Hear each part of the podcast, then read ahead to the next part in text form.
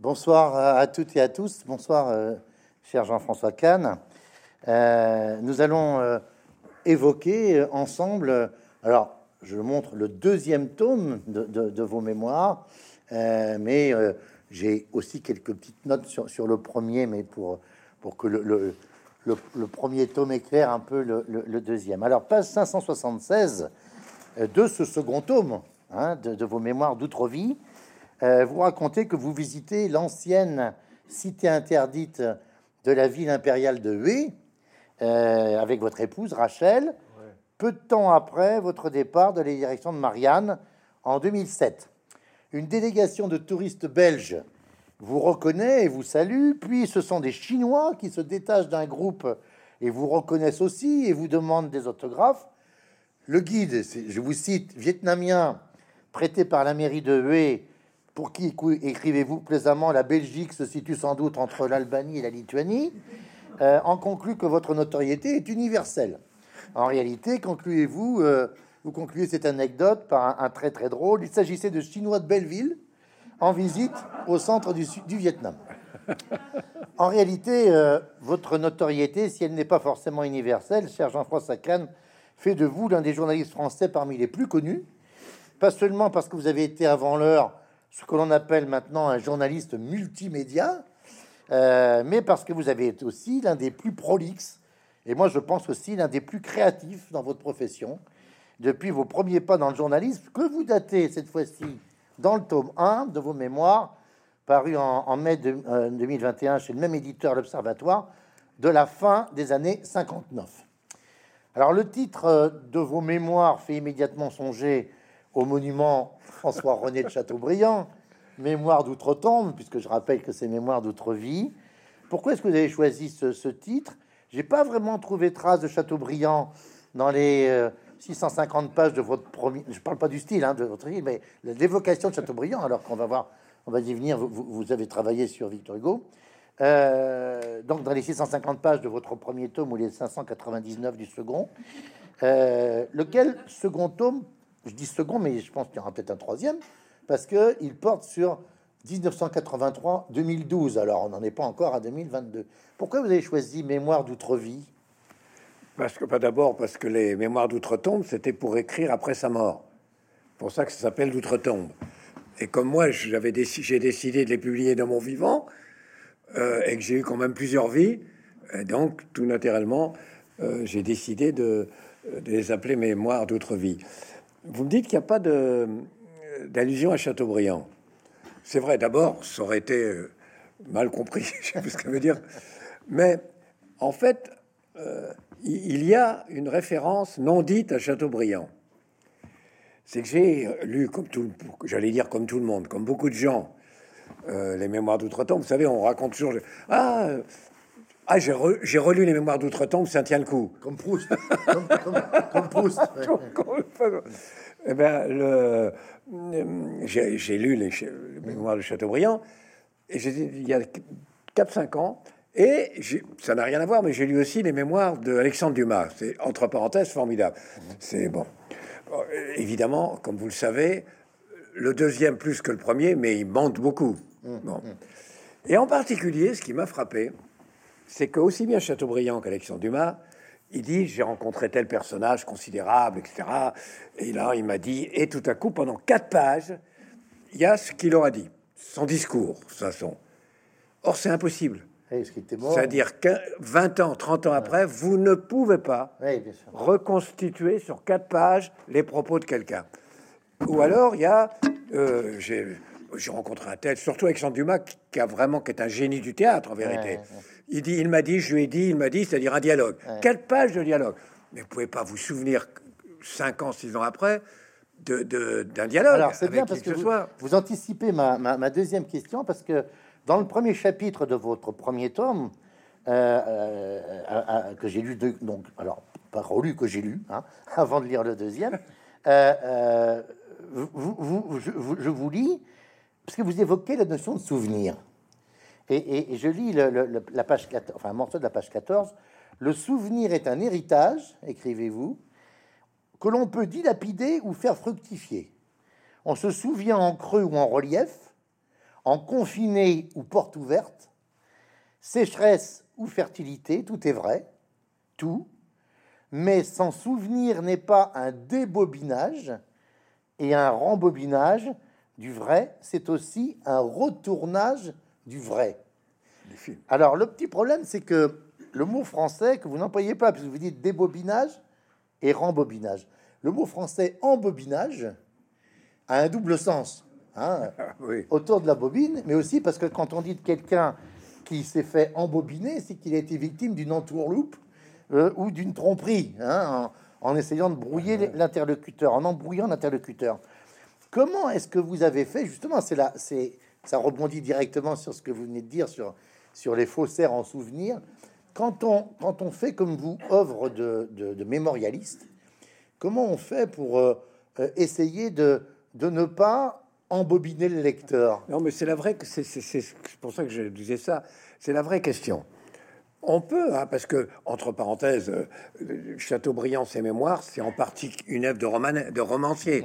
C'est-à-dire que c'est formidable, c'est pas vrai pour l'essentiel, mais bon, c'est imaginé. C'est la, même histoire que l'homme qui tue à Liberty Valence. Et Alexandre Dumas. Je fais une parenthèse qui ne concerne pas du tout mon bouquin, mais vous me l'inspirez. Alexandre Dumas raconte par exemple qu'en 1830, alors naturellement, il a joué un rôle absolument essentiel dans la Révolution de 1830. Il a joué un rôle essentiel dans tout d'ailleurs. Et, à un moment, il est, il voit euh, du côté de l'Académie française, il, voit des, républicains, enfin pas des républicains, des insurgés qui tirent sur des partisans de la monarchie 1830, la monarchie de Charles X. Euh, type il tire, etc. Et arrive un mec habillé, magnifiquement habillé, comme un aristocrate, avec une, une canne à pommeau, etc. De, dis, mais mon ami, vous tirez très très mal. C'est pas comme ça qu'on tire. Ah bon? Bah, Attendez, je vais vous montrer. Il prend le fusil. Et de l'autre côté, il y avait donc des euh, défenseurs de monarchie.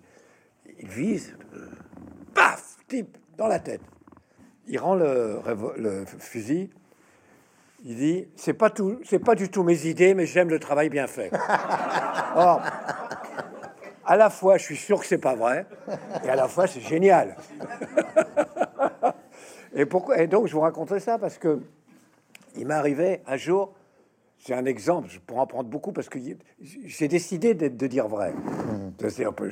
de, ah, ça, ça, transpire. Vraiment, je crois. Vraiment de, et euh, un jour, enfin, ça fait longtemps, il y a euh, quelqu'un me demande de le remplacer pour recevoir, accueillir le, le, roi Hassan II du Maroc qui venait d'être nommé roi d'ailleurs.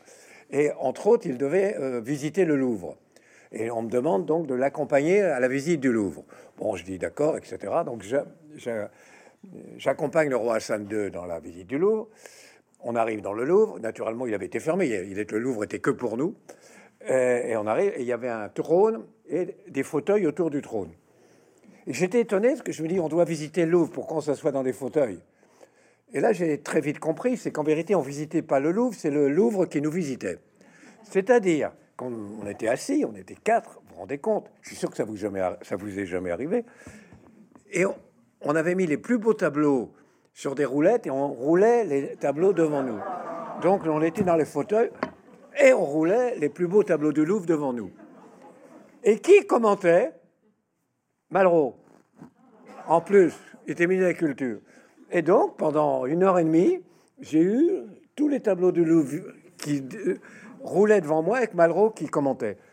Vous imaginez que j'aurais pu vraiment rapporter tout ce que disait Malraux sur les tableaux. Ça aurait été un bon moment du livre. Mhm. D'autant que j'aurais pu truquer facilement, puisqu'il l'a écrit dans des livres. Mhm. J'aurais pu. comme j'avais décidé de pas truquer, la vérité, c'est que je me souviens pas un mot ah de ce qu'a dit Malraux. Pas un mot. Et de même qu'à 15 ans, je raconte dans le livre, ah oui, 15 ans, j'ai eu une conversation bah, de plus d'une heure avec euh, Albert Camus, parce que j'étais pas timide. Je suis devenu très timide depuis, mais à l'époque, j'étais pas timide. Et sur le mythe de Don Juan, et je me souviens pas un mot de ce que m'a dit Camus. Donc, je ne triche pas, justement. Pour ça, je vous racontais euh, les, faux dialogues.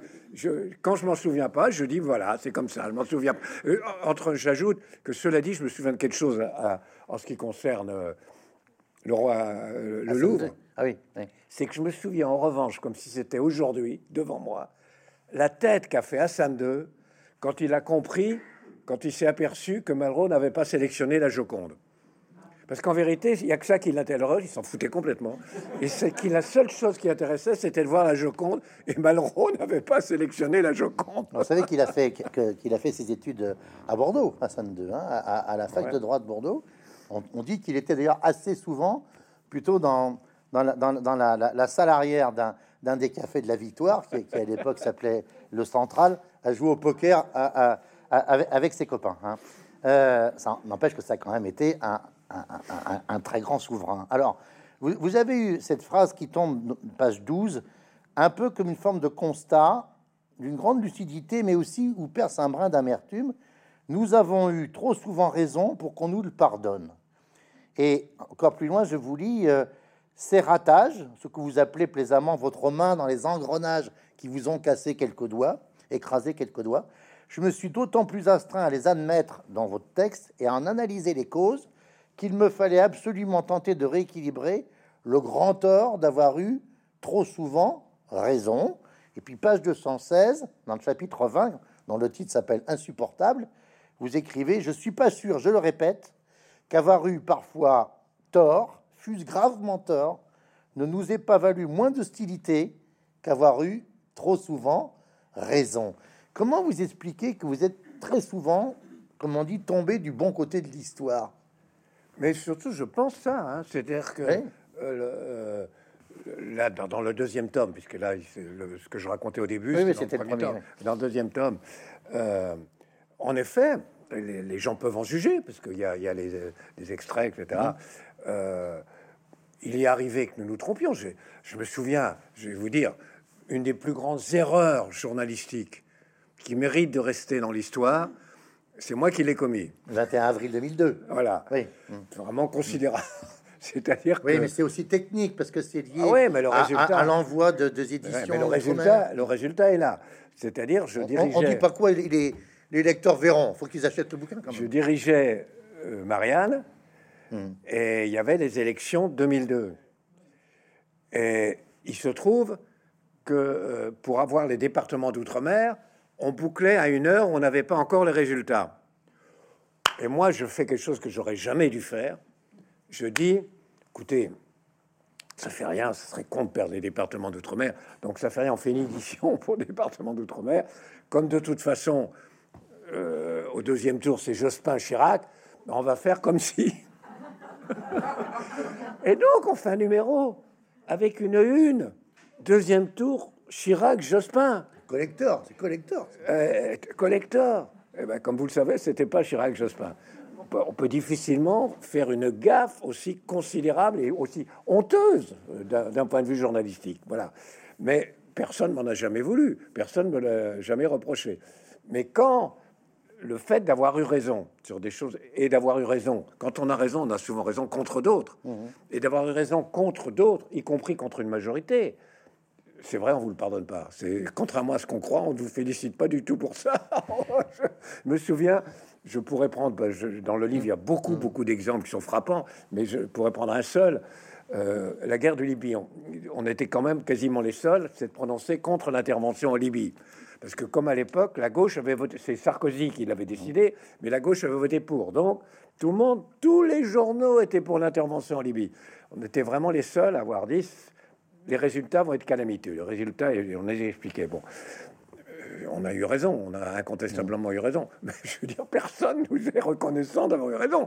Ça, ça, ça fait qu'on nous en veut, on nous en voulait encore plus.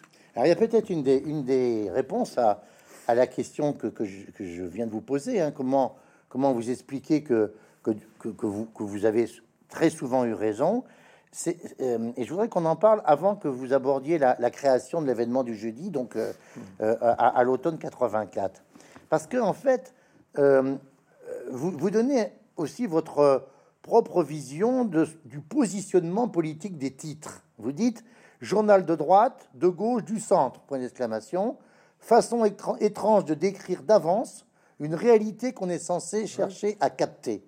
Avant même de l'avoir perçue, cette réalité, on prétend savoir comment on la verra, et donc ce que l'on verra. On décrète un paraître pour se libérer de l'être. Vous avez des formules qui sont remarquables. Hein. à cette différence près entre journal de droite et journal de gauche, que le premier n'a pas besoin d'afficher compulsivement son étiquette pour s'imprégner de ce qu'elle désigne, être de droite, alors que le second, journal de gauche, investira une grande partie de ce qui lui définit dans la seule exhibition répétitive de son étiquette, être de gauche. Bon. Vous n'avez pas remarqué ça? Bah, c'est pas moi un, qui, Un journal de droite fait tout pour Ouais. faire oublier qu'il est droite. Enfin, Ouais. plus exactement, ne dit jamais nous sommes de droite, dit nous sommes, euh, euh, nous sommes un journal d'information, etc. Hein, Qu'un journal de gauche n'arrête Ouais. pas de répéter qu'il est de gauche. Alors, très- qui prouve d'ailleurs que dans le premier cas, personne n'en doute, alors que dans le second cas, on en finit par en douter. c'est vrai, c'est vrai. Cela dit, ça, ça rejoint aussi la fameuse euh, position qui consiste à dire moi je fais pas de politique. Bah ouais. et, et souvent c'est parce qu'on Voilà. est plutôt conservateur. Voilà. Ce que voilà. disait Alain, ouais. Voilà. Euh, alors, vous, vous êtes un, euh, un, un observateur, non seulement un observateur de, de la vie politique, mais vous dites même que vous vous êtes engagé à 17 ans euh, en militant en faveur du, du Front républicain de Pierre Mendès France. Mais attends, je vais vous 55. répondre quand même sur la Oui. première chose. Oui, allez-y, allez-y. Je vais répondre. Le- C'est une évidence. On peut être de gauche et de droite, ça, ça fait, ça fait partie de la vie structurée de la vie politique. En même temps. J'ai toujours. En- en non, non, ou, ou, euh, il y en a, il y en a d'autres qui le sont en même temps, mais euh, ça leur réussit en plus. Ça, oui, ça pas l'air de. Euh, mais on peut être en même temps ou l'un ou l'autre. Mais le... j'ai toujours eu des problèmes avec l'idée, je- on fait un journal d'opposition ou un journal la majorité de gauche. C'est-à-dire vous ne savez pas ce qui va se passer, mais vous savez déjà ce que vous allez en dire. Euh, Vous savez pas, vous êtes d'opposition, vous savez pas si le gouvernement va faire bien ou mal, mais vous savez déjà que vous allez être contre. Ou alors vous savez déjà que vous allez être pour. C'est un truc que j'ai trouvé inconcevable. Et je vous donne un exemple. J'ai dirigé un moment un journal euh, de gauche. Pas longtemps, je- pendant quelques mois, j'étais le directeur de la rédaction d'un journal de gauche qui s'appelait Le Matin. Oui. Euh, je leur avais dit ça, que c'était ma conception. Bon. Et il y a des élections municipales. je 80, fais l'éditorial. 83. Voilà. Je fais l'éditorial. J'écris dans l'éditorial, bon, bah, écoutez, c'est un journal de gauche, il faut voter pour, euh, pour les maires de gauche, il faut voter à gauche au municipal, très bien. Et j'ajoute, cela dit, quand vous avez un excellent maire de droite, formidable, il n'y a aucune raison de le virer. Et quand il y a un journal de gauche, un maire de gauche nul, absolument nullissime, il n'y a eu aucune raison de voter pour lui et de garder.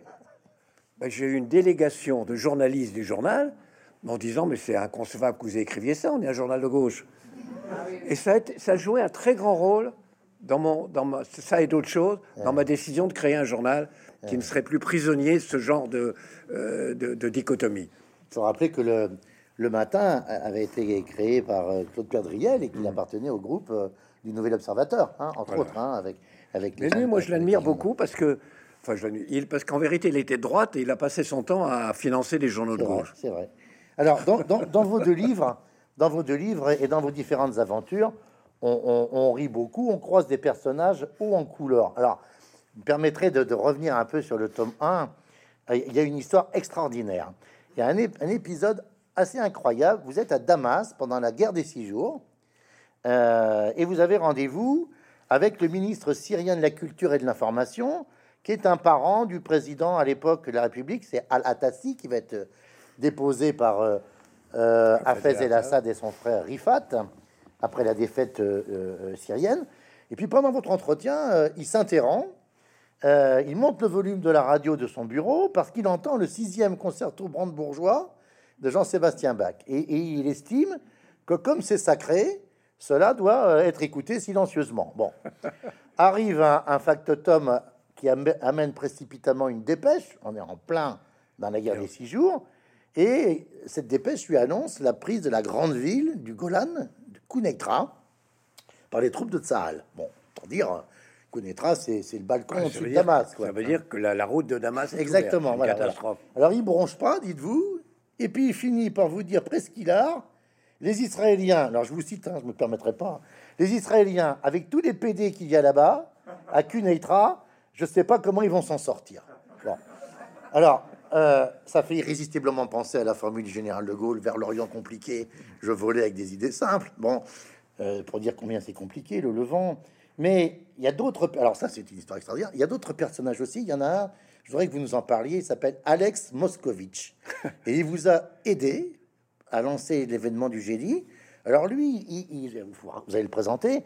Il, vous dites, il, avait, il s'était mis en tête que seulement deux hommes étaient dignes de présider la France Jacques Chaban-Delmas et Jean-Pierre Chevènement. c'est quand même assez, assez euh, original. C'était qui ce Moscovitch, un personnage Mais je, étonnant euh, Alors sur Kunetra. Répondre sur le point de ouais, le Kunetra, vous avez bien expliqué. Euh, c'est ça.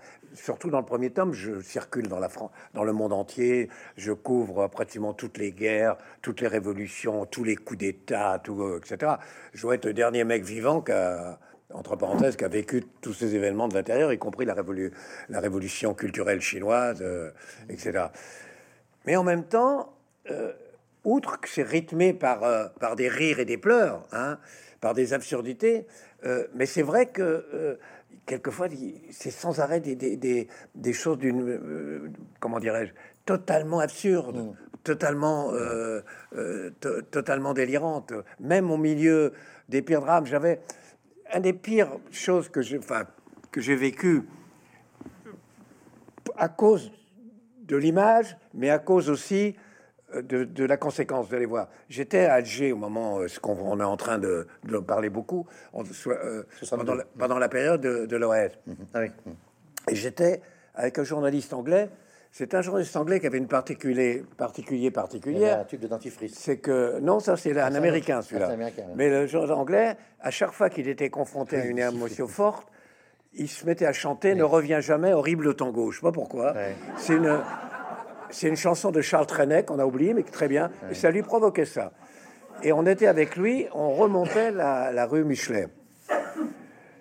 Et euh, euh, on discutait vraiment de façon très animée, etc.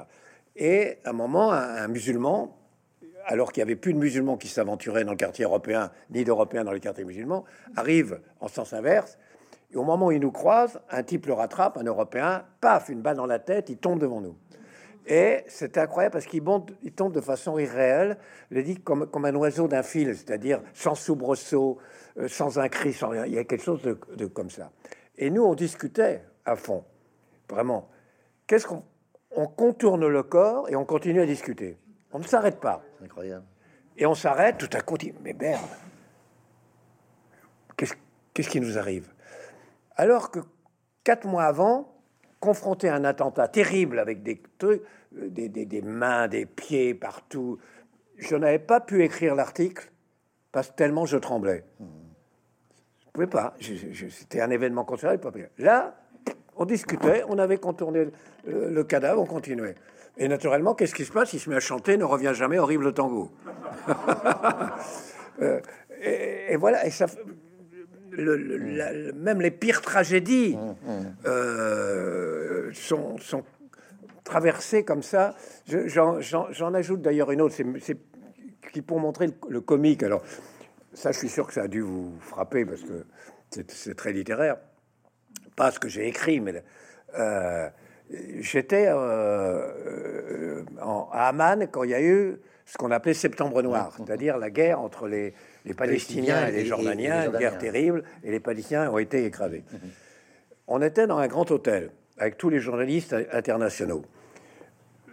Des, des groupes de Palestiniens sont arrivés, des et on fait, on bouclait l'hôtel et on fait, fait prisonnier d'une certaine manière les, les journalistes. Le hasard faisait que j'étais sorti 20 minutes avant parce que j'avais un rendez-vous.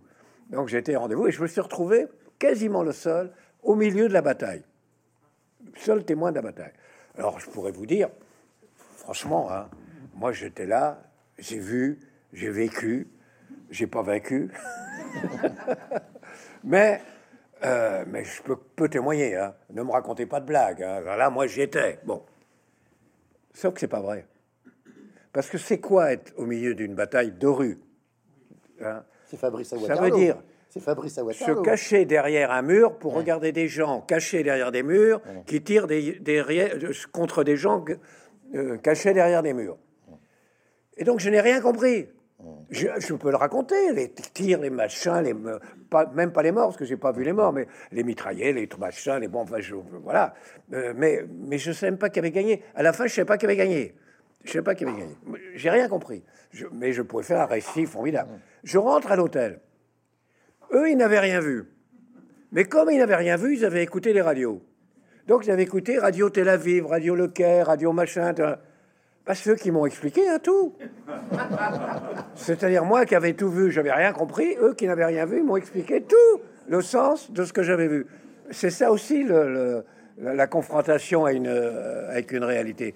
C'est pour ça que le, la, la, philosophie des journalistes, qui ne le savent pas que c'est leur philosophie, mais c'est leur philosophie, qui est une sorte de néo-positivisme ou même de néo-empirisme, euh, dont, dont, dont, la phrase clé, c'est la phrase de Berkeley, le philosophe, essayer est percipi, c'est-à-dire être, c'est être perçu. Euh, bah, écoutez, c'est pas vrai. vous ne savez pas parce que vous avez perçu. Vous pouvez, c'est important de percevoir, c'est un élément, mais ce n'est qu'un élément. D'ailleurs, si c'était vrai, euh, eh ben les dinosaures n'existeraient pas parce qu'on les a jamais vus. Et, et, et, si c'était vrai, il n'y aurait pas la philosophie de Husserl non plus sur la phénoménologie. Hein, Alors, surtout, on croirait que, on croirait que c'est le, euh, c'est que c'est la, la, terre, euh, la, terre qui tourne, que c'est le soleil qui tourne autour de la terre. Exactement. Parce que c'est ce qu'on voit. Ben oui, bien sûr. Et c'est d'ailleurs, on est, à un moment que vous en parlez sur la. D'ailleurs, j'ai des doutes parfois. Mais, mais, vous évoquez, vous évoquez cette histoire de Galilée à propos de la pensée unique. On aura l'occasion de venir.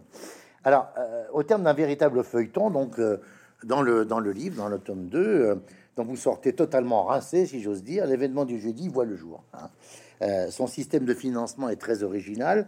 Il est unique en France puisqu'il a en fait 25 000 propriétaires porteurs d'actions. 30 000 même à la fin. Oui, alors j'ai pris, des, chiffres, j'ai pris des chiffres selon les organisateurs, 25 000, euh, et vous décrivez que vous n'en étiez pour ma part qu'un directeur salarié, à tout moment révocable.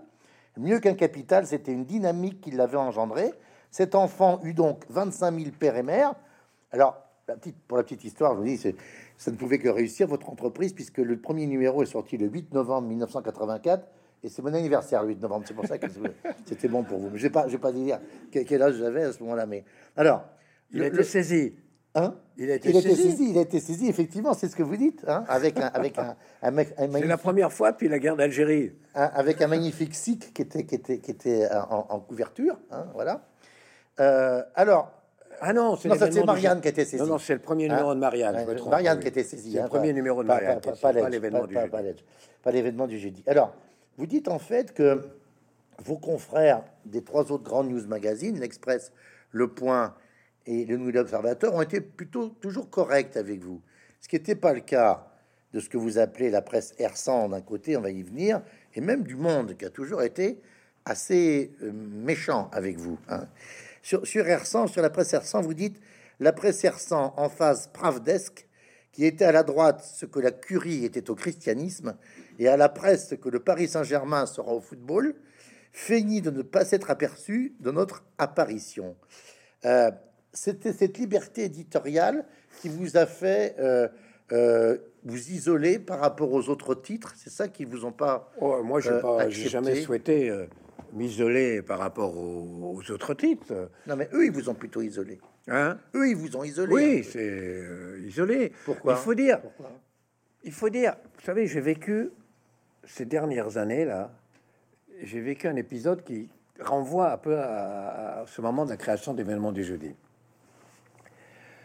Il se trouve qu'on est dans une situation en France euh, qui quelque part m'inquiète, m'inquiétait, enfin m'inquiète encore.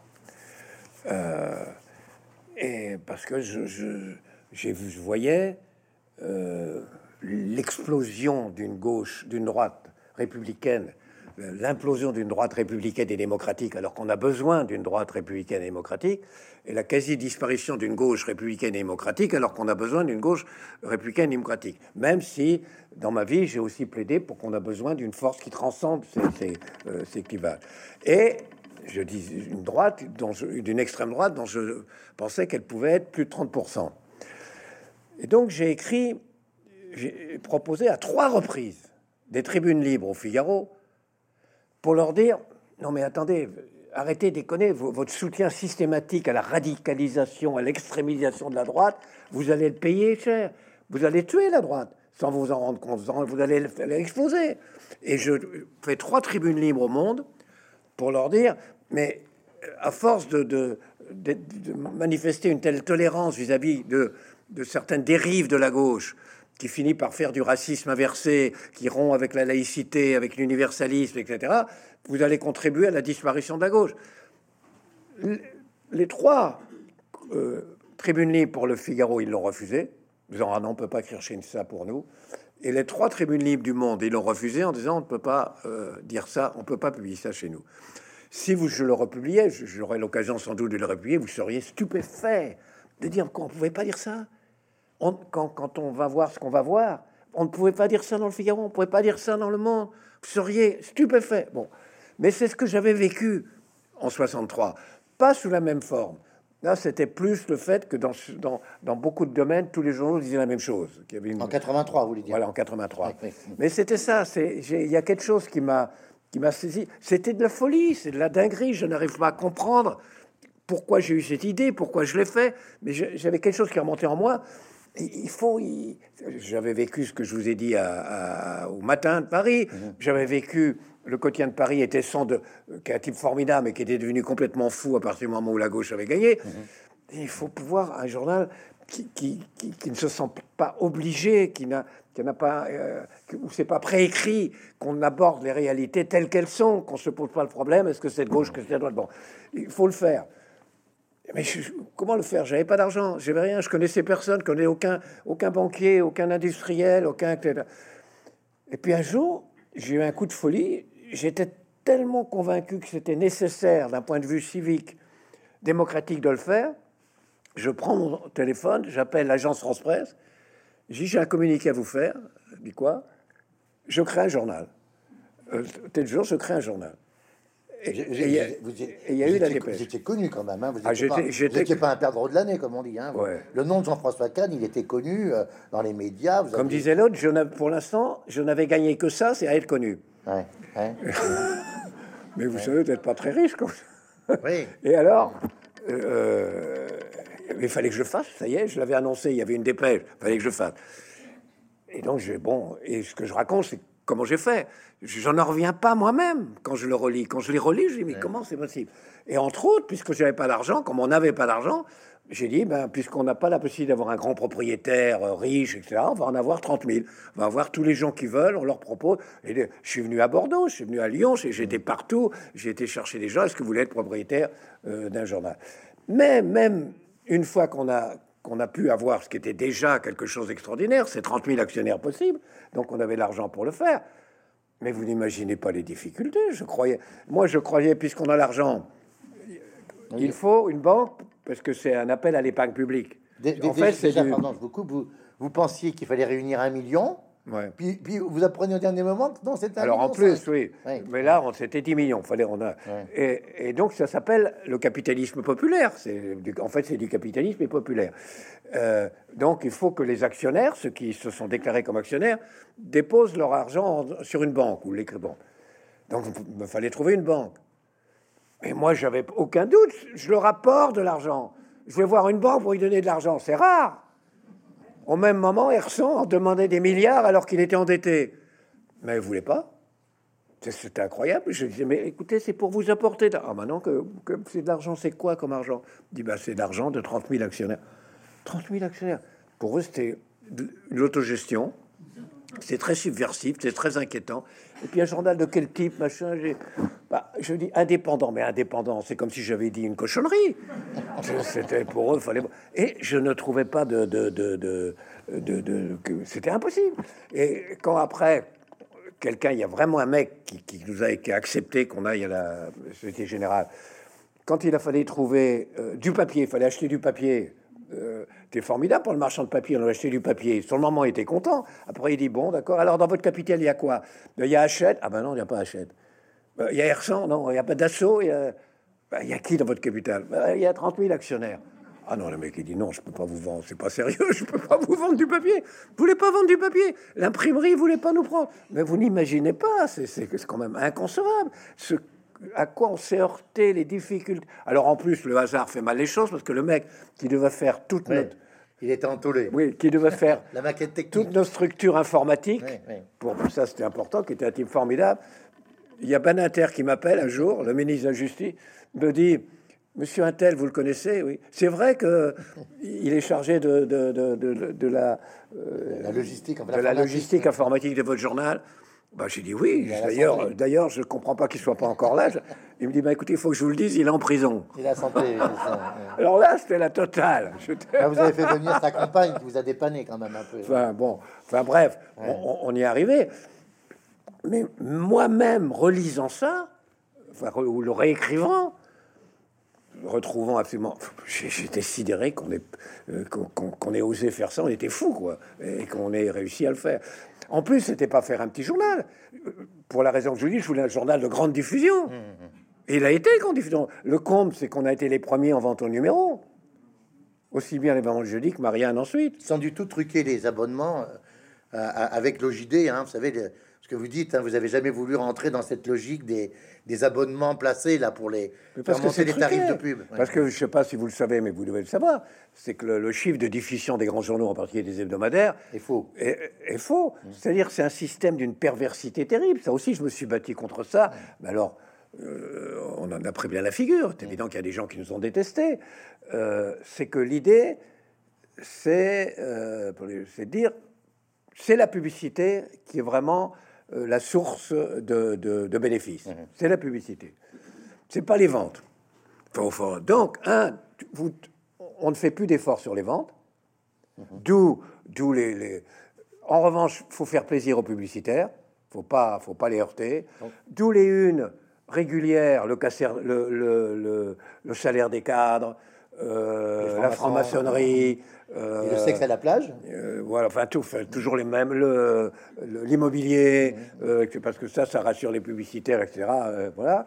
Euh, et puis surtout, d'où le fait que pour avoir la publicité, parce que c'est ça qui fait vivre, faut déclarer des diffusions qu'on n'a pas. Enfin, si nous on les avait, parce qu'on n'a pas, on n'a pas fait ça, mais c'est les autres qu'on n'a pas. Alors, qu'est-ce qu'est-ce qu'ils faisaient? D'abord, si vous, vous l'avez tous vécu, ça, pour s'abonner à un journal, vous abonnez, mais en plus, on vous donne une télévision miniature gratuite. Ou, ou, je sais pas, enfin, on vous donne des bons. Et, encore, ça, ça suffit pas. Par exemple, faisait un contrat, il faisait un contrat avec les sociétés d'aviation, Air France. ou- Vous nous prenez 40 000 exemplaires pour les avions, que naturellement ne sont jamais mis dans les avions. Il y en a 3 000 qui sont mis dans les avions, mais pas 40 000. Ils sortent pas du hangar. Mais vous mettez, vous en prenez 40 000, on fait un système de fausses factures, euh, comme si vous l'aviez payé, mais vous l'avez pas payé, et vous le déclarez ça s'ajoute à notre diffusion. Et tous, ils ont tout fait ça pour euh, truquer leur diffusion. Mais euh, à partir du moment où il y a eu une crise de la pub, comme aujourd'hui, etc., ça a été une catastrophe totale. C'est des journaux qui ne vivaient plus de leur, euh, de leur, qui ne, d'abord leurs abonnements leur coûtaient au lieu de leur apporter, et ils ne vivaient plus de leur vente. Donc on s'est battu contre ça. D'abord on l'a pas fait. C'est ça qui est. Pourquoi est-ce qu'on a pu nous, avec si peu d'argent, avec si peu de moyens, euh, qu'on a qu'on a pu s'imposer, euh, mais parce qu'on faisait pas ça? Alors, il y a autre chose que vous faisiez pas non plus, euh, cher Jean-François Kahn, c'est à propos de, de- de- des unes ou des thèmes. Alors, c'est très intéressant parce que, euh, page 102, là, euh, vous, vous, vous évoquez euh, euh, la- la- l'affaire Grégory. hein. Euh, donc, je vous lis là encore un. Un enfant noyé, donc en l'occurrence le petit Grégory. Vous savez que- que- quel âge il aurait, le, le- le- le petit Grégory, aujourd'hui 42 ans. hein, voilà. Euh, un corbeau, des haines familiales à couper au sécateur. Miam miam, c'est bon ça? C'est bon ça, Coco. Mieux que du clouseau. Tu m'en serviras une tranche, une bassine, une brouette. C'était avant la télévision d'information en continu, la presse de désinformation sans retenue. Et plus loin, vous dites, et plus tard, les réseaux sociaux prendront le relais de la presse hémophile. Les journalistes n'y peuvent, peuvent rien, n'y pouvaient rien. Est-ce qu'on peut, dans ces médias-là, refuser de vampiriser le réel? Autant, autant refuser de réciter l'Ave Maria quand on est enfant de cœur. Ils ont leurs règles, alors les enfants de cœur, mais aussi euh, cette presse-là, euh, très strictes, comme les couvents, mais à l'envers. Sexe, sadisme, sang, R100, les trois S, de quelle partie De celui du crime qui paie. Alors, je vais pas me faire l'avocat du diable, mais pour vous taquiner un peu, parce que je sais que vous avez fait appel à un merveilleux dessinateur qui dessinait les unes du nouveau détective, hein, euh, en particulier dans un, dans un numéro où vous, où vous mettiez en scène Balladur, qui, Oui, parce et, que et- et ses noyaux Vous, vous connaissez sans doute, enfin peut-être, qui s'appelait Di Marco, c'est un génie. Voilà. Il faisait des, des dessins ultra réalistes. oui, oui, oui. Et entre autres, il faisait les, les unes de détective. Voilà. Et Mais alors, nous, à propos du pardon, mais on l'a pas, je veux dire, on l'a- on l'a pas utilisé pour des reconstitutions de scènes Non, de crime. non, non. On l'a utilisé pour la reconstitution des noyaux durs, par baladure la privatisation. de, des noyaux durs des sociétés lorsqu'il a renationalisé les, les, nationalisé. les- les entreprises du CAC 40. Alors, Alors, Balladur m'a dit un jour, il m'a dit, je, je voyais, parce qu'on avait fait des, des affiches d'autres trois, kiosques. Quand j'étais avec mon chauffeur, on part traverser Paris, on voyait ça, et je me voyais avec une tête de truand qui était en train de distribuer les noyaux durs. Vous imaginez pas, j'en ai pas dormi. mais euh, j'ai trouvé une. et- et- vous savez que le, le- le- le premier détective a été, vous savez for- forcément, a été créé par les deux frères Kessel, par Joseph. Ah bah, et il y avait très bons écrivains. Georges Kessel. Absolument. Et, et il- et il disait, euh, Joseph Kessel disait, le crime existe, c'est une réalité, et pour s'en défendre, l'information vaut mieux que le silence. Le fait divers, c'est pas. Ah non, ça- mais moi, ça, ça- ça doit être. J'ai- pour s'il y a des gens ici qui ont lu Marianne, qui lisaient Marianne, peuvent dire, on a, et j'avais tenu à ça, j'avais tenu qu'il y ait une des pages sur la philosophie, la vie des idées très importantes, mais également qu'il y ait pas beaucoup, six ou sept pages sur des faits divers. Je, je trouve que faits divers, c'est Balzac, euh, c'est Stendhal, euh, c'est toute la grande littérature, c'est Victor Hugo. euh, Victor Hugo. Donc, qu'il y avait euh, des papiers qui dépassaient jamais un, feuillet écart, distancié, drôle, marrant, et que j'avais demandé qu'on mette ça en page comme dans la presse populaire, exprès. Et, et c'était formidable. Moi, quand j'étais dans le métro, je voyais les gens qui lisaient Marianne, ils disaient ça en premier. ouais. Donc, bien sûr, je, pour moi, c'est tr- très important les faits divers, mais pas le fait divers que l'on touille de façon sadique, euh, souvent avec des intentions perverses, euh, comme si on se vautre dans le sang. C'est ce qui a été à ce moment-là, et ça, c'était terrible. Alors, on, on- on parlait de de, de, chat- de- de- Et on a fait un, un numé- un numéro. euh, à l'époque, c'est qu'on a dans les unes, truc, on faisait Crochet, on a fait un numéro sur les salauds qui s'appelait Les salauds. Oui, oui, c'est un des a- chapitres d'ailleurs. Qu'on nous a reproché, enfin reproché, alors que c'était Les salauds au sens sartrien. Oui, mais personne ne savait. Moi, je le savais. On l'a fait vraiment pour ça. C'était parce que euh, dans un village de Turquie, mais kurde, Ouais. des rebelles kurdes du KKK avaient s'étaient emparés du village et s'étaient mis à tuer des femmes, des enfants, tout le monde. Et c'était l'idée, mais comment des gens, des, des opprimés peuvent devenir si facilement oppresseurs? Comment des victimes de l'horreur peuvent-ils eux-mêmes commettre l'horreur? C'était ça l'idée. Mais évidemment, après, on m'a reproché, on m'a dit c'est du bon.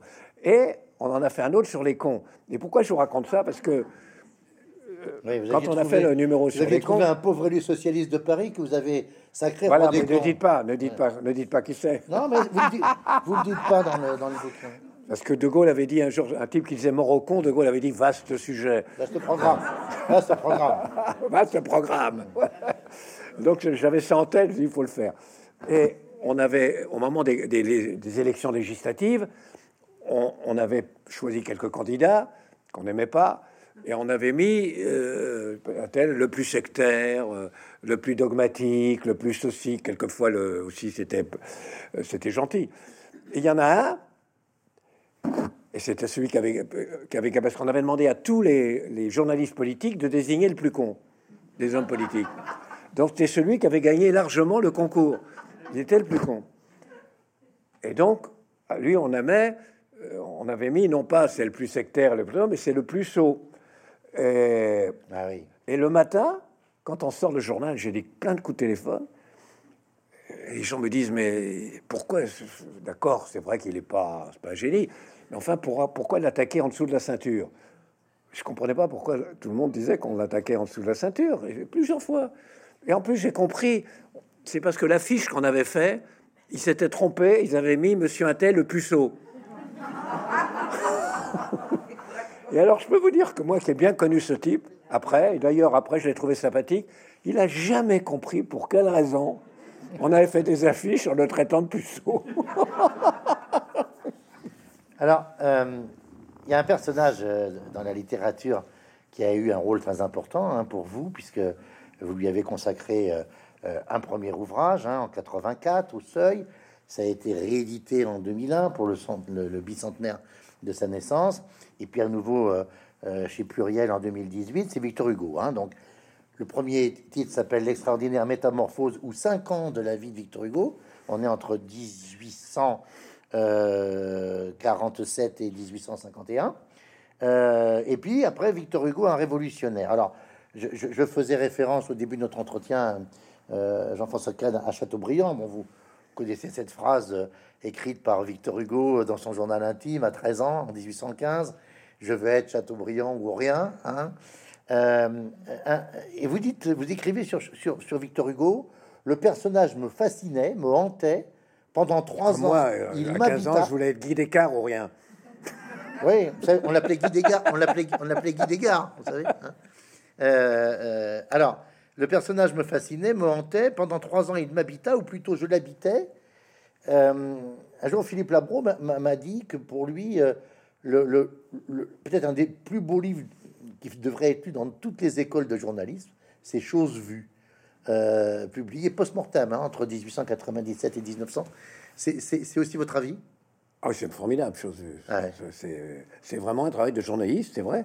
C'est-à-dire, c'est ce qu'il note, ce qu'il voit, ce qu'il euh, euh, ce qu'il capte, ce qu'il voit vraiment. Alors pas caché derrière une. Euh, non, non, non. là, je crois qu'il y a pas. maintenant, puisqu'il n'a pas l'intention de publier, que c'est des notes personnelles. qu'est-ce qui vous a, qu avec, On dit toujours que Victor Hugo euh, n'aimait pas les calembours, par exemple, alors qu'en vérité, il aimait beaucoup la calembour, il en faisait. par exemple, il euh, dans Chose il y a une note, il dit euh, Je suis à l'opéra, etc. On me présente l'ambassadeur de Russie. Et Madame la princesse Athènes me dit Vous connaissez l'ambassadeur de Russie, monsieur qui se lève Et il dit Non, je le connais pas, mais je préfère Madame qui se couche. il, il, il, y en a plein comme ça. Il aimait, il aimait c'est incroyable. Il aimait aussi les palindromes, je crois, hein, parce que je crois un des plus connus, c'est "Tu l'as trop écrasé César, ce port salut", hein, qui, est, un très beau palindrome. Alors, qu'est-ce qui vous fascinait, qu'est-ce qui vous fascine toujours euh, chez, Victor Hugo, et en particulier sur ces quatre ans, parce que la manière avec laquelle vous vous en parlez, c'est extrêmement, c'est très intéressant sur les, les 1847-1851. Qu'est-ce qui que, se passe là? Bon, d'abord, ce qui est extraordinaire dans Victor Hugo, c'est la, comment dirais-je, la, pluralité de ses modes d'expression, mais toujours d'une sensualité extraordinaire, d'une forme de sensualité. C'est-à-dire, il a écrit des romans, il a écrit des poésies, il a écrit des pièces de théâtre, euh, il a été un grand orateur politique, il a fait de la politique, il a fait de l'architecture d'intérieur, il a fait des dessins, il a fait des peintures. C'est inouï. Qu'est-ce qu'il n'a pas fait Bon, et toujours avec une espèce. Et, on peut dire quelque part que sa vie euh, sentimentale et sexuelle aussi fait partie de d'une certaine de son œuvre vécue avec beaucoup d'intensité. Euh, et donc il y, a, cet aspect-là. Mais surtout, il y a l'aspect de ce personnage qui, en 47, 48, en 48, non, en 46, 47, il, est arrivé. On, peut croire. Sa carrière est faite. Ah, sa carrière est faite, on peut le croire. Il a, il a écrit ses pièces, Hernani, Ruy Blas, il a écrit Notre-Dame de Paris, euh, il a écrit les célèbres. On, a déjà, on a fait quatre, cinq opéras euh, d'après ses pièces de théâtre. Euh, il, il, il s'est fait, ce qui est ridicule, mais il s'est fait faire vicomte. Il n'est absolument pas vicomte. Il a dû payer pour se faire vicomte. Du coup, il a été élu à la Chambre des Pères. À la Chambre des Pères. Il est naturellement très conservateur contre la peine de mort et contre l'esclavage, mais mm. quand même en gros conservateur, enfin disons orléaniste, conservateur. Euh, dans toutes les dîners en ville, euh, on, se l'arrache. Il est dans tous les concerts au, palais. Enfin bref, c'est vraiment un mondain.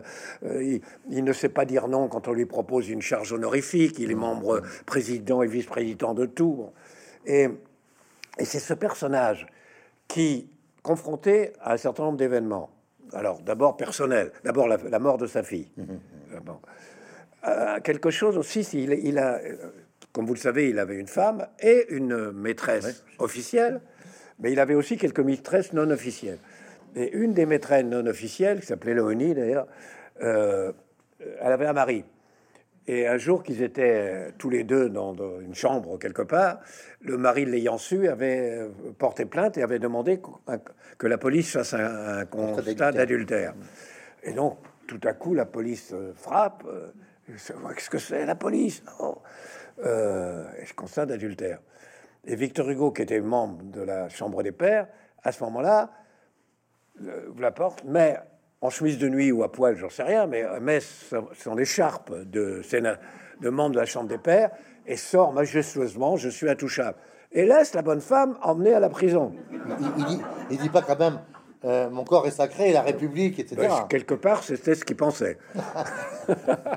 et on emmène à la petite requête la, la, la pauvre femme. Bon qui d'ailleurs, pour se venger, envoient leur lettre d'amour à euh, la, maîtresse officielle.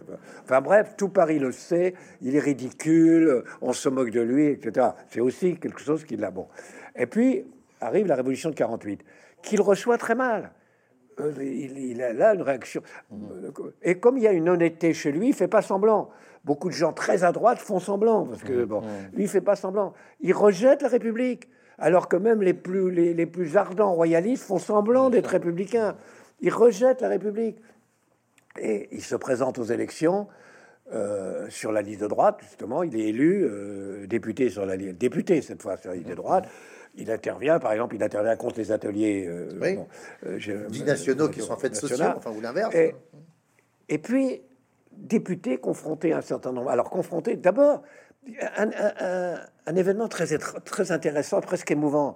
C'est quand il s'est présenté aux élections sur, euh, pour la droite, sur, le, sur l'affiche, il venait d'y avoir la révolution, et nous prendrons des mesures contre la misère et pour faire reculer la misère.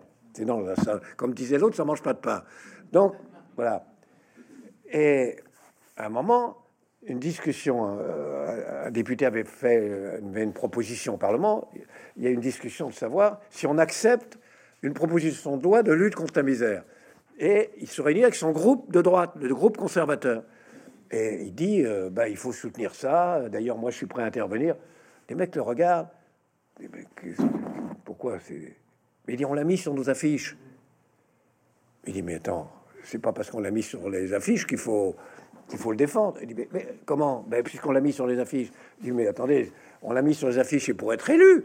Mais, mais, mais c'est idiot on n'arrivera jamais à vaincre la misère. La misère, c'est Dieu qui l'a voulu, c'est un ordre social intangible, tout ça est de la démagogie.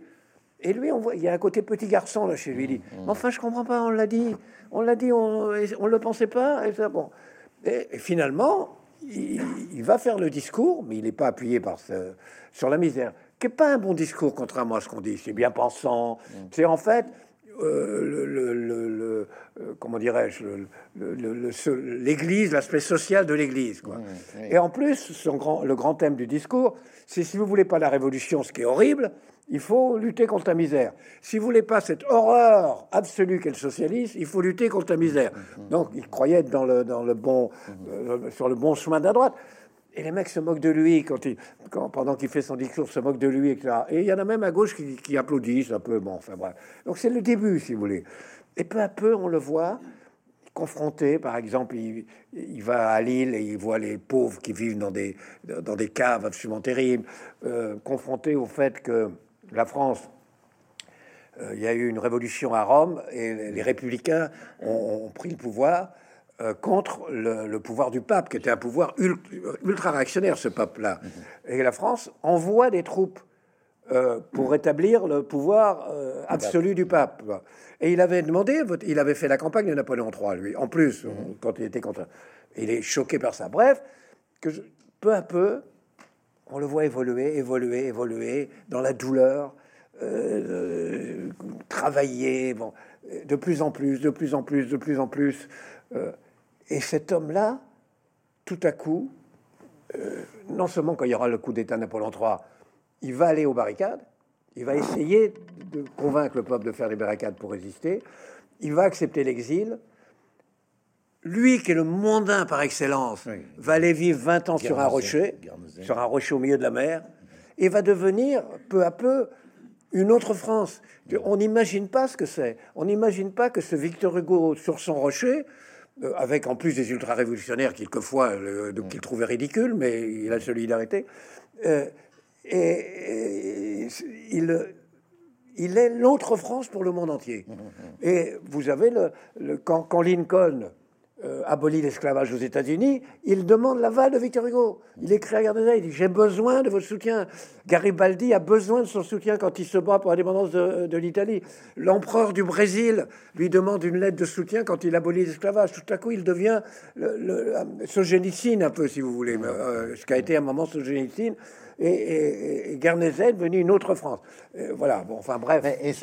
Moi, je trouve ça extraordinaire. Vous, avez fait d'extraordinaires conférences hein, sur, sur Victor Hugo quand J'ai fait au, Palais, au, Grand Théâtre. Vous disiez hein, que vous avez rempli. Hein. Alors, on a malheureusement pas le temps parce que le temps passe à, grande vitesse. Puis je voudrais que nos amis qui sont dans la salle puissent vous, vous poser euh, euh, quelques questions. Alors, je ne résiste pas quand même. Alors, vous parlez de ce génocide d'ailleurs hein, dans, dans, dans, le livre, à l'occasion d'un déjeuner que vous avez eu à, avec Claude Durand, son, éditeur.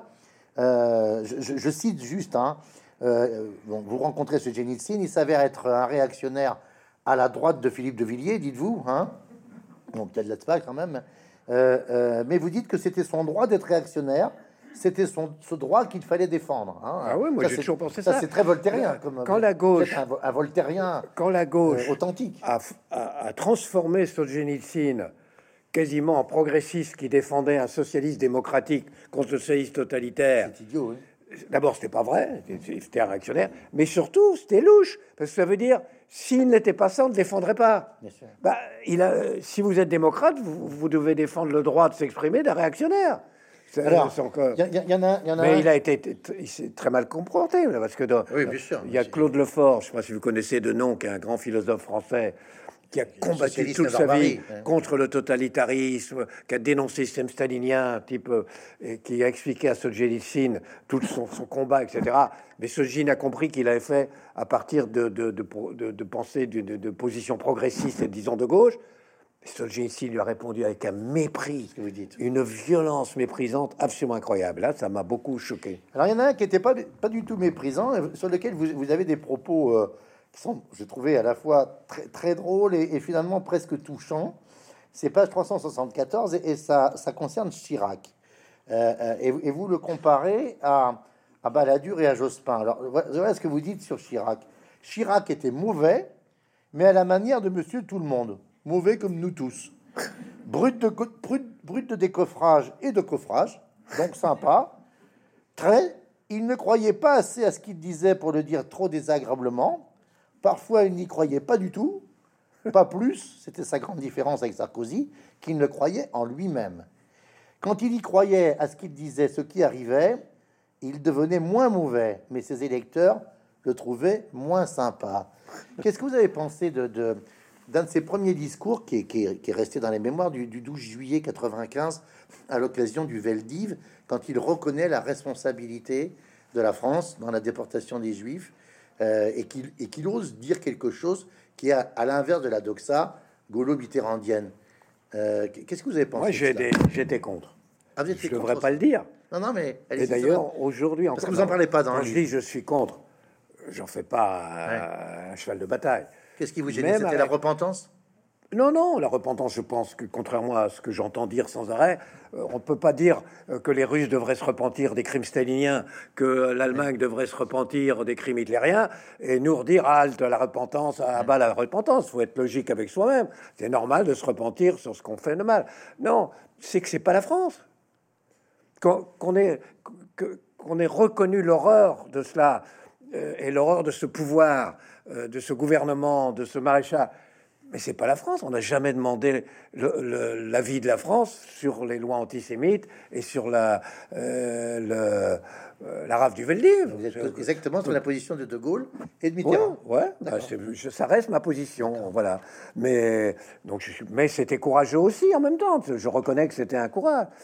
Il était, il était extraordinaire. Je qu'un jour, je me souviens que j'ai beaucoup, j'ai travaillé avec Mitterrand avant qu'il soit, je le raconte d'ailleurs, mmh. avant qu'il soit socialiste. Hein que lui, de toute façon, il est devenu socialiste, et le jour où il est devenu socialiste, il est devenu chef du parti. Quand même, c'est rare, quand même. Mais avant, quand il était non inscrit et non socialiste, j'étais, il avait fait un groupe de conseillers, et il m'avait demandé d'en faire partie. Donc je travaillais avec lui sur.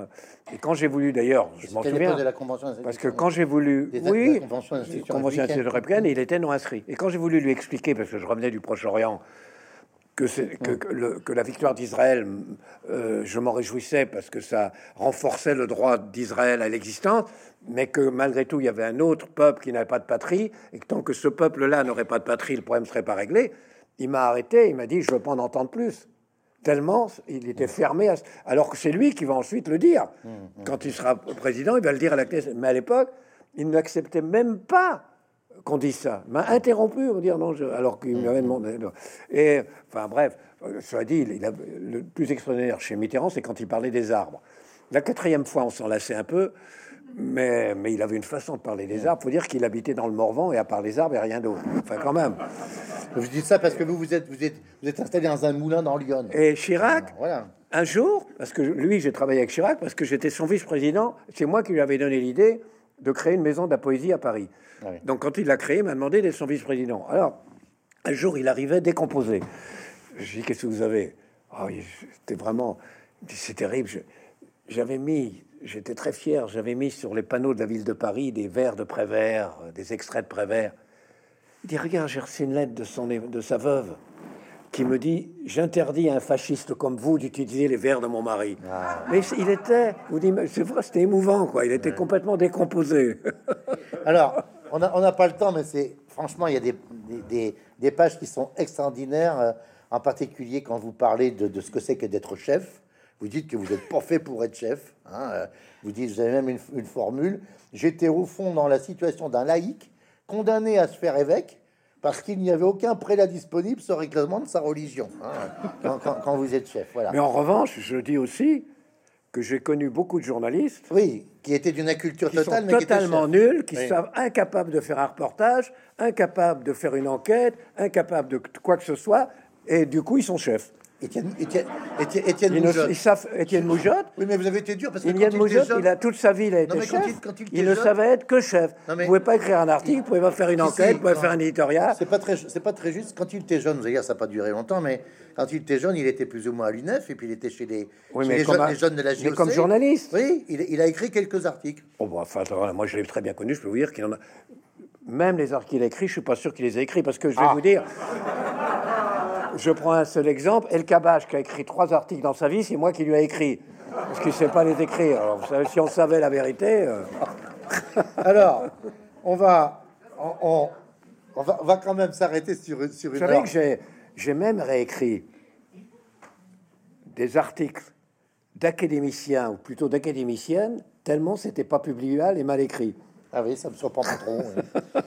Alors, je vais, je- on va terminer. Je je, je vais pas évoquer la, la, la- la fin parce que justement, je veux pas revenir sur ce que vous appelez la grosse boulette à, à l'occasion de, de, de, de l'affaire Strauss-Kahn. hein. Mais il y a, un- y, y, y, a, passage extraordinairement drôle. Dans, façon, dans- on je, je signale qu'on m'a. C'était normal, j'en, parle parce que oui, vous en parlez. on m'a beaucoup reproché. On vous a phrase. emmerdé avec ça pendant On des années. beau- on m'a beaucoup reproché une phrase Oui, euh, euh, incontestablement malencontreuse. Oui, oui, Euh, je ne sais plus le mot d'ailleurs, le, le machin de. c'est- troussé. Le troussage de domestique. Troussage de Sur un domestique. troussage domestique. Et je suis déçu parce que j'avais aussi dit que Strauss-Kahn avait donné sa verge pour se faire battre et ça, on l'a pas reconnu. Par contre, c'est dans le texte. C'est dans le texte. C'est dans le texte. Vous, vous, vous le redites. Vous le redites. Vous, vous dites que il avait effectivement donné sa verge pour se faire battre. Non, c'est presque. On va pas, on va rester un peu dans le même domaine, mais j'ai trouvé ça tellement drôle. Vous êtes, vous êtes dans une émission euh, avec Mireille Dumas, qui est la grande confesseuse euh, cathodique euh, des années 90, avec le professeur Choron.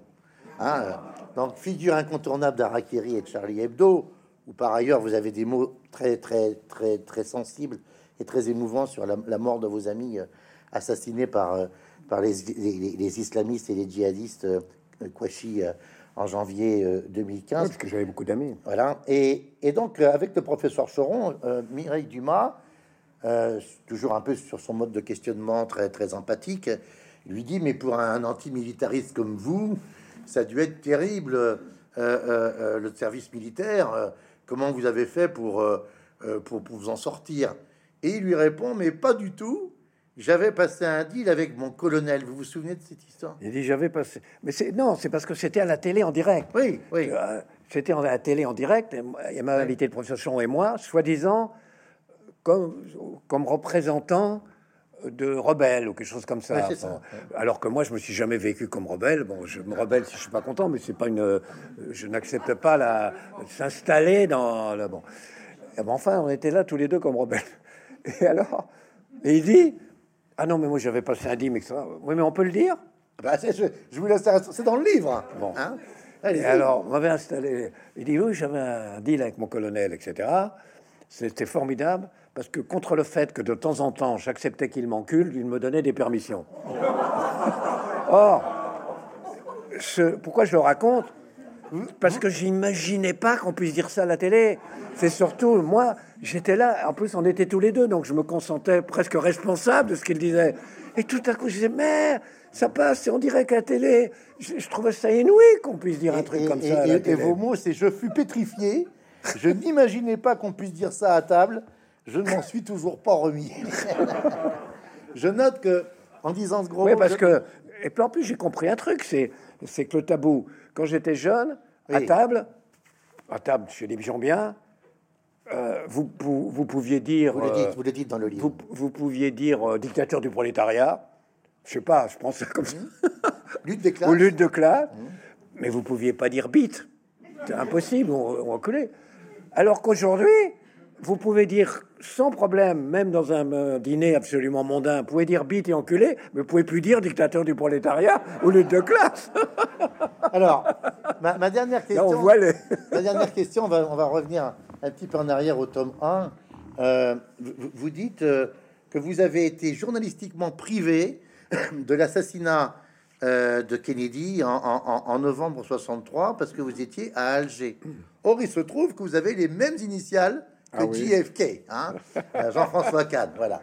Alors, je peux pas m'empêcher de vous poser la question. On dit que toutes les personnes en âge d'avoir euh, compris ce qui s'était passé en 63 se souviennent exactement de l'endroit où elles étaient quand ils ont appris la nouvelle, tout comme pour les tours du, du 11 septembre Pour 2001. euh, Kennedy Oui. Bah, Alors- moi, je me souviens, parce que j'étais vous étiez, où- vous étiez où? Hein? Vous, vous étiez à Alger? Bah, Ah. Je me souviens, j'étais à Alger, Vous j'étais. étiez- Vous étiez en- correspondant du Monde, hein J'étais correspondant. En fait, j'étais dans le local de l'AFP pour regarder les dépêches sur ce qui se passait. Donc, j'ai tout de suite vu le, le- la dépêche sur euh, Kennedy. Non, non, j'étais j'étais à Alger. Voilà, vous étiez à Alger. C'est vrai que c'était. Bon, bah écoutez, William. il ne reste plus qu'à qu'à lire ces mémoires extraordinaires, euh, euh, tout à fait sympathiques. Alors, et vous savez, on pourrait presque associer les, les deux sous-titres. hein. Vous dites, le- le sous-titre du tome 2, c'est Malgré tout, on l'a fait, on l'a dit. Puis le sous-titre du tome 1, c'est Je me retourne et je suis sidéré. Est-ce que vous êtes sidéré d'avoir fait ce que vous avez dit? Ah non, non, je dis d'abord. Le premier, c'est que je. Parce que, comme je vous ai dit, suis pour rien, c'est le hasard. fait toutes les guerres, hein. Pratiquement tous les événements qui ont modelé notre monde d'aujourd'hui, les guerres, les révolutions, les émeutes, etc., à Paris, en France ou à l'étranger, je les ai vécus de l'intérieur. Et je dois être un des derniers vivants qui a vécu tous ces événements de l'intérieur. Mais j'avais oublié que, que, que j'avais vécu tout ça. Donc c'est ça qui m'a sidéré. Pour ce qui est de, du deuxième tome, euh, c'est la façon dont on a osé faire ces deux journaux. Avec le recul, je me dis comment, comment on, a, on a pu euh, oser ça. Maintenant, franchement, euh, quand, quand je, quand je l'ai relu dans la dernière, la dernière fois, le relire avant l'impression, euh, si on nous avait écoutés, franchement, j'aurais préféré. on- quand on voyait ce qu'on a écrit, ce qu'on a dit, les combats qu'on a menés, euh, c'est dommage qu'on nous ait pas écoutés. hein. Peut-être que ce qui se passe aujourd'hui, euh, se Alors, passerait ça fait une transition peut-être avec, avec les questions de la salle. On peut applaudir Jean-François Kahn, je crois. Merci.